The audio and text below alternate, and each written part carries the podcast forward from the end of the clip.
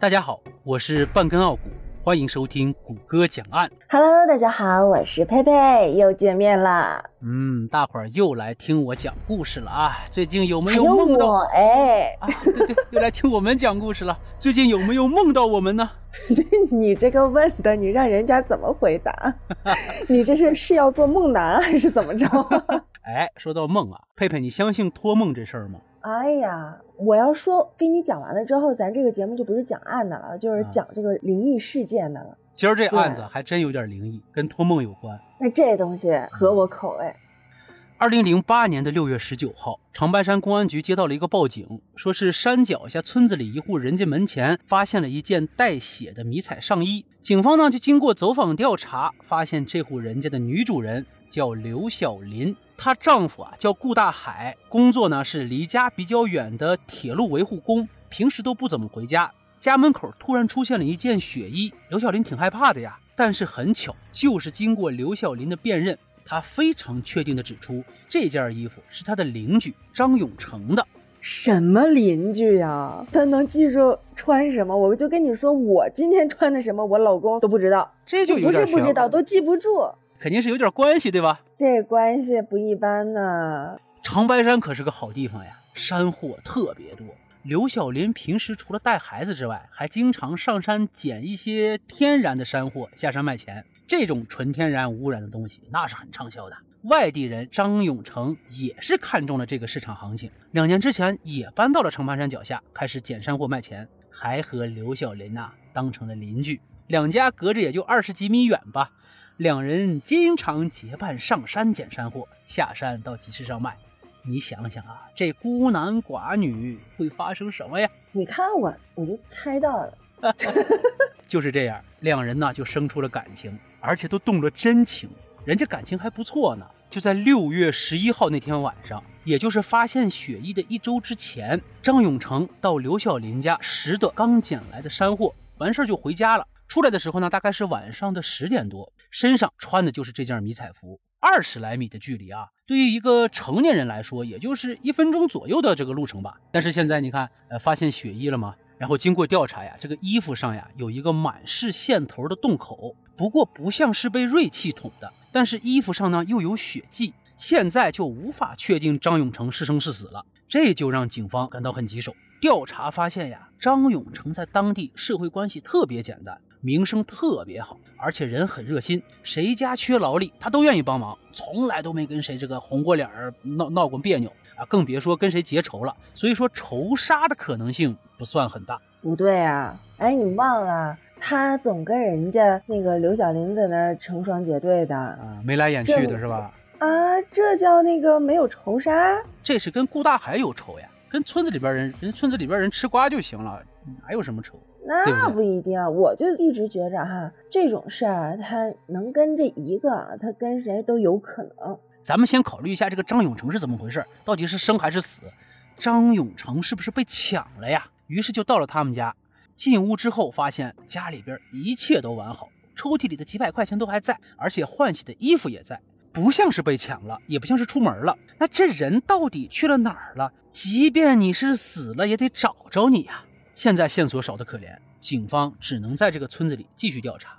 也得亏民警心细啊，有一位警察发现，在距离刘小林家大概十五米的地方，也就是他们两家的必经之路上，有一个沙堆儿，沙堆儿上面落了很多苍蝇。一般来说，苍蝇这东西是血是腐，于是呢，警察就捡了根棍儿，拔拉了几下，这一拔拉不要紧，里面竟然有血，这说明张永成遇害的可能性挺大的，这地方还很有可能是第一现场。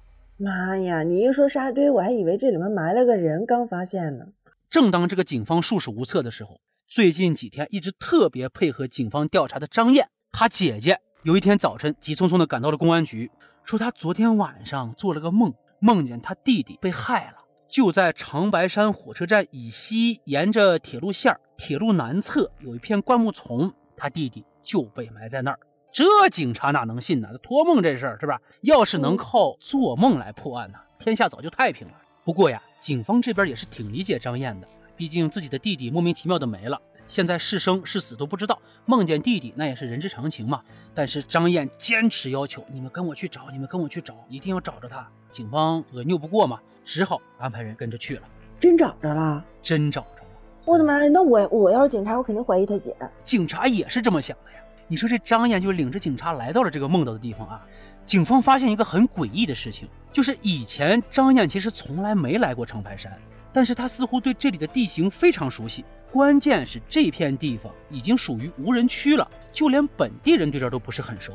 哎，这走着走着，张燕就说：“哎，警察同志，就这儿了。”你说警察就四周打量了一下，发现这里的环境呀，和张燕描述的梦境几乎是一模一样的。突然，有位警察发现旁边的一块地好像被翻动过。警察用随身带着铲子铲了几下，发现就不对了，因为这块地确实要比其他的地方更加松软。接着挖，挖到一米深之后，还真的挖出了一具被随意摆放的尸体。在场的人一看，惊呆了，正是失踪多日的张永成。那直接把他解扣。哎，这必须怀疑，这谁信呢？做梦能破案，这还是关键的一个环节呀。这个法医鉴定之后，张永成的尸体上共有十三处刀伤。上半身穿着短袖，下半身穿着一条迷彩裤子。这条裤子和那件上衣正好是一套，衣服上也没有这种撕扯拉扯的痕迹，兜里的手机和现金也都在，所以排除了这种偶遇劫财的可能。那张燕是他亲姐吗？是他亲姐，这个没问题。那我就觉得这十三刀得是什么深仇大恨呢？对呀，他们家重男轻女，他和他姐相依为命。哎呀，那不行不行，你你继续讲，我再捋捋。你说这案子的性质一下就变了呀，村里的这个传言就越来越多，议论声中呀，大部分就是说这个张永成肯定是因为感情纠葛被害的，因为这刘小林不检点了。哎，你看，你看这帮人啊，这帮人的嘴脸，哎呀，哎呀，他好，他怎么怎么地，又有文化呀，乱七八糟，又乐于助人，什么什么事儿，但凡稍微有那么一点点小事儿，哎呀，我就早就知道怎么怎么就打那些马后炮哈。哎，真是。但是你作为警方，你不能不重视这些言论，因为很有可能线索就藏在细节当中。你还别说，这个警方这边还真是细心，就在这些言论当中，他们捋出了另一个关键的人物韩志刚。因为在张永成之前，这个韩志刚是刘晓林的情人。切，刘晓林她老公什么命啊？找一个这么个女人。不过这个韩志刚没有张永成那么体贴。他有个臭毛病，就是但凡刘小林和别的男人眉来眼去，韩志刚都会发脾气。韩志刚有一次还在顾大海在家的时候来找他，哎，这就让刘小林很不爽嘛。你这个偷归偷，你别这么明目张胆的行不行？他就想结束这段暧昧关系。那这样一来，咱们就捋一下啊。现在嫌疑人就有四个了。第一个，姐姐张燕靠做梦能破案，那还要警察干啥？第二个，顾大海。会不会是顾大海偶然回家撞破了奸情之后，盛怒之下杀了人呢？第三，还有就是刘小林，因为他们家门口发现了血衣和血迹，嫌疑就很大。第四个就是韩志刚，会不会是因为嫉妒而杀人呢？这个这四个人都有嫌疑。其实从这个分析啊，我感觉的分析，从可能性最大的绝对不是他姐。但是这托梦他也太说不过去了。你要说托梦说姐我我我冷，我需要件衣服，这我都信。哎，我饿了，你给我烧点饼什么的，我都信。嗯，这，然后这个地点，一般做梦能记得清那么清晰的那个地理环境？我跟你说，警察也是这么想的。这十三刀你捅不了，别人能不能捅得了？那你最起码也是知道这个人是埋在哪儿的，你最起码是个知情者。对。警方就对四个人挨个调查，那就先调查张燕。说真的呀，托梦这事儿太玄乎了，你给谁谁也不信。不过张燕的杀人动机太难找了，因为调查发现张燕和张永成的姐弟感情非常好，而且自从张永成失踪之后，张燕比谁都着急想要找着弟弟。哎呀，这个是什么感情特别好的这事儿，听别人说。不靠谱啊！那刚开始刚调查的时候，那村民还说那个谁张永成那个人好呢，又乐于助人，又这这那那的呢。这就被杀了是吧？那好人能跑人家，嗯，跟别人媳妇偷情吗？然后还得对顾大海展开调查，夺妻之恨不共戴天呐！是不是顾大海知道了张永成和刘小林的奸情，然后一怒之下杀了张永成呢？但是啊，根据记录，顾大海在案发那天正在值班，不过。人家这个工作是单人值班，这就有可能存在顾大海偷溜回来作案的可能。只要凶手找不到，他的嫌疑就是最大的。有道理。嗯顾大海那杀死一个单摆着，杀死两个，这不是凑一对儿吗？嗯，那前面不还有，韩志刚吗？那怎么只弄死一个呢？而且人家还有记录是在值班岗位上，虽然说只有单人值班，但这个好像也能排除点儿嫌疑，对不对？嗯，这个先给他换上问号。下一对个，韩志刚那天干嘛呢？那然后呢，就对这个韩志刚进行了调查。毕竟这人呢，小肚鸡肠，而且还和刘晓玲有感情纠葛，会不会因为嫉妒痛下杀手呢？而且案发后，韩志刚就跑去青岛看女儿了，并且把电话也关了机。这都快放暑假了，这个时候跑了就很让人起疑。但是韩志刚的弟弟非常肯定的说，他哥没有杀人，因为案发当晚十一点左右，他看到了他哥在家里，并且反复承诺说，如果我做了伪证，我愿意承担一切的法律责任。那这你看人这哥俩才是感情深厚呢。对，所以就是那那刘晓林呢？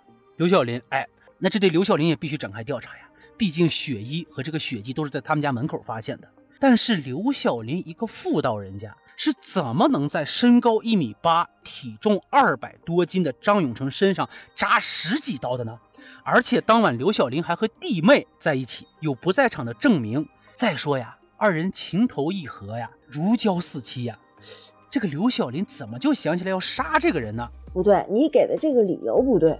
你看啊，刚开始啊怀疑他姐，嗯，是不是啊？说了，你动不了这个手，对这么高个儿的是吧？动不了，嗯还有别人呢，是不是啊？还有啊别人呢？刘晓林他旁边有人呢，你看他俩关系那么亲近，是嗯吧？这十三刀明明显的就是没有设防的一个情况下，那他对谁能没有防备心呢？啊防不胜防，给了十三刀是吧？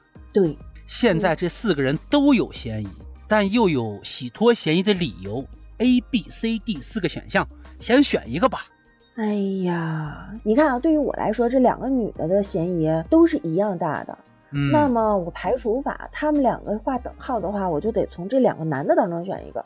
这俩嗯男的，那么我选刘晓林她老公顾大海，毕竟戴了绿帽子了呀，杀人也是可而且还以理解的。单人值班。对，这个就很有嫌疑。张燕和弟弟感情比较深，哎，刘晓林呢，最起码有不在场的证明。那么警方经过一番权衡呢，就先把这两位女士，哎，放一边，放一边，重点调查被戴了绿帽子的顾大海和小肚鸡肠的韩志刚。现在顾大海的嫌疑最大呀，夺妻之恨不共戴天呐！就在此时，刘晓林出手了，他交代了一个特别重要的线索，说是他们家的两把刀不见了。原来顾大海在张永成遇害前两个月拿了两把钢刀回来，并且藏在了衣柜里。张永成遇害之后，这两把钢刀不见了。那那个被害人张永成身上，他那个刀口都是一样的吗？就是法医鉴定，他是同一把刀器所伤，还是不同的呢？啊，现在就是说这个呀，张永成是被锐器扎死的呀。但是嗯刘晓玲为什么一直不说这事儿呢？因为啊刘晓玲她自己也担心张永成是顾大海杀的，所以一直不敢交代。现在迫于各种压力，只能说出了这个事实。因此，顾大海的嫌疑瞬间就飙升了。那么警方就对顾大海开始查了呀。但令人吃惊的是啥，你知道吗？顾大海说他完全不知道刘晓玲和张永成的事儿，而且是死不承认吧？哎而且呀，顾大海说自己很看重张永成这个兄弟，回来的时候虽然少，但只要回来就要请张永成喝酒，但是就是不承认自己有两把刀。你说这个顾大海这个头上，哎呀，好绿啊！没想到反转来的如此之快，顾大海的弟弟又来了，来到了公安局。他说：“警察同志啊，我哥给了我两把刀，并且告诉我不要外传，偷偷藏好就行了。”哎呀，那这顾大海还是知道这事儿的呗？对呀，这顾大海他弟弟来把他给端了。我的天！哎，等会儿啊，顾大海自己说不知道韩志刚不是不知道刘晓林和那个张永成之间有事儿是吧？对也不承认知道，啊也不承认有两把刀。对然后刘晓林跟警啊察端了，说他有两个刀还不见了。对然后，嗯，她老公顾大海他弟弟又过来找警察说有两把刀，就是把他往死里摁的呗。啊，那那我知道了，他他弟惦记大嫂了呗。太乱了，他们家贵圈贵贵圈真乱，你知道吗？真真是这样吗？那警方就查呗。这警察一看，警察难道不是我这么想的吗？警察也是你这么想的呀？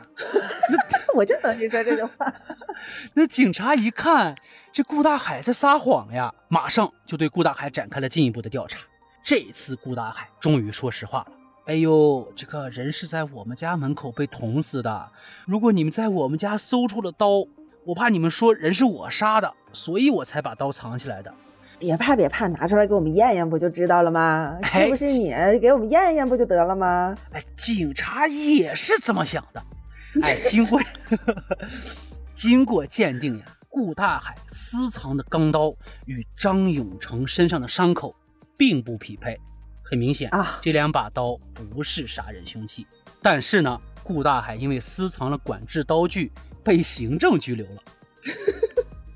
哎，那他这个刘小玲和他弟还有功了呗？举报了 啊！张燕缺乏作案动机，刘小林哎，最起码有不在场的证明。顾大海的嫌疑哎，这基本也被排除的差不多了，就剩这个韩志刚了。小肚鸡肠的韩志刚会不会就是凶手呢？他弟弟会不会看错了呢？按道理说，咱们现在应该进广告了，但是也没人赞助咱，所以直接略过。韩志刚不在本地，又没有足够的证据对韩志刚实施异地抓捕。但是长白山警方艺高人胆大，决定改变侦查策略，玩了一手引蛇出洞。什么意思啊？警方呢，经过与刘小林和顾大海的商量，并经过两人的同意，决定在村子里放出消息，说是刘小林和顾大海作为犯罪嫌疑人已经被抓走了，这案子已经破了。没想到这招一出。果然引出了一条大蛇。韩志刚在消息放出三天后就回到了村子。警方一看，哼，韩志刚呀，韩志刚，不会真他妈是你吧？妥妥是他了。哎，我特别好奇一件事儿。嗯，那也就是说，她老公顾大海之前是真不知道刘小林这样？应该是真不知道。我的妈呀！因为他常年不在嘛。那以后他俩是不是也离婚了？那个后续倒是咱也不知道，反正就是现在韩志刚回来了，方向明确了。但是警察你不能靠猜测抓人吧？那这方向找到了，这警方就马上开始秘密的深挖，秘密的侦查。这次终于找到了一条有用的线索，就是六月十一号案发当晚，韩志刚向一位村民借了一辆独轮车，说是要去拉沙子。谁他妈半夜去拉沙子呀？啊！警方马上就找到了这辆独轮车，车子很明显是被清洗过的，但是你要知道，风过也会留痕呐。警方还是在车子的犄角旮旯里提取到了血迹，经比对，哎，就是张永成的。妥了，不就是韩志刚了？谁知道是谁拉的呀？对吧？我是借你车了。车呀？是我借的车，我拉沙子时候沙上就有血呀。我怎么知道血哪来的？这证据不充分呐。接着查，警方呢就马上来到了韩志刚家里进行勘查。他们在院子里搭建的简易沐浴棚里发现了一个塑料袋，里边装着是两把带有张永成血迹的尖刀。看着这无懈可击的证据链呀，韩志刚终于承认了，这人呐就是我杀的。至此呢，本案真相大白了。哎呀，绕了一大圈儿，我的天呐！我我这么聪明，我竟然暂时先放过了韩志刚一马，竟然先去怀疑那个绿油油的顾大海。那韩志刚他弟也得受到法律制裁，他做伪证啊！哎，这个人家还真不是伪证。韩志刚呀，看到张永成和刘小林越走越近，哎，就感觉自己头上的帽子啊比顾大海的还绿。这个小肚鸡肠的韩志刚就做好了要杀掉张永成的打算，所以就提前在铁路边上挖好了埋尸的土坑。六月十一号这天晚上，韩志刚就在张永成家门口等着。没想到，正好看见张永成从刘小林家里出来。这深更半夜的，韩志刚哪能受得了这个呀？上去就给了张永成几刀。两人一路拉扯呀，到了沙堆边，这才把血撒到了沙子里。十一点左右，韩志刚回到家里，拿铁锹和塑料布准备埋尸，正好被弟弟瞧见了。但是因为天色较暗，他弟弟没有看见他慌张的神情和满手的鲜血。之后抛尸、洗车。潜逃，但终究还是没能逃脱法网。所有过程都是韩志刚一个人所为，他弟弟真的看错了。那也就是说，张燕他弟那个托梦还是真的？你专家给啊出来走两步，解释解释咋回事啊？真是这么回事吗？专家解释，张燕因为对弟弟深厚的感情以及担忧，结合他来到长白山乘坐火车从窗外看到的景色与特征，这才产生了联想，并且日有所思，夜有所梦。你信吗？那这联想的也太准了。这事儿很玄乎，他姐姐确实不知道。而且后来侦破了这个案子之后，就是找韩志刚问这个话，韩志刚也否认说真的，我跟张烨没有联系过。张烨也说，我确实是不知道，因为是他弟弟失踪之后他才来的。嗯，他这是得过高人指点吧？你相信托梦这事儿吗？我现在有点信。哎，我跟你说啊，长白山不是离我们离我老家比较近吗？虽然我没去过，但是嗯我们那一片儿不是说流行啊，但是嗯民间确实存在着一些让人匪夷所思，但是又不得不信的那种民间传说和事儿。也不仅仅是传说，就有些有一些人还真就有那么一些小能力，哎，啊，这个只能意会，不能言传，不然就是宣扬那个什么了。嗯，所以这托梦这事儿呀，在这个案子上也真是巧，咱只能理解为一种巧合吧。对，那么好了，想听更多大案就订阅谷歌讲案吧，我们下期不见不散。下期不见不散。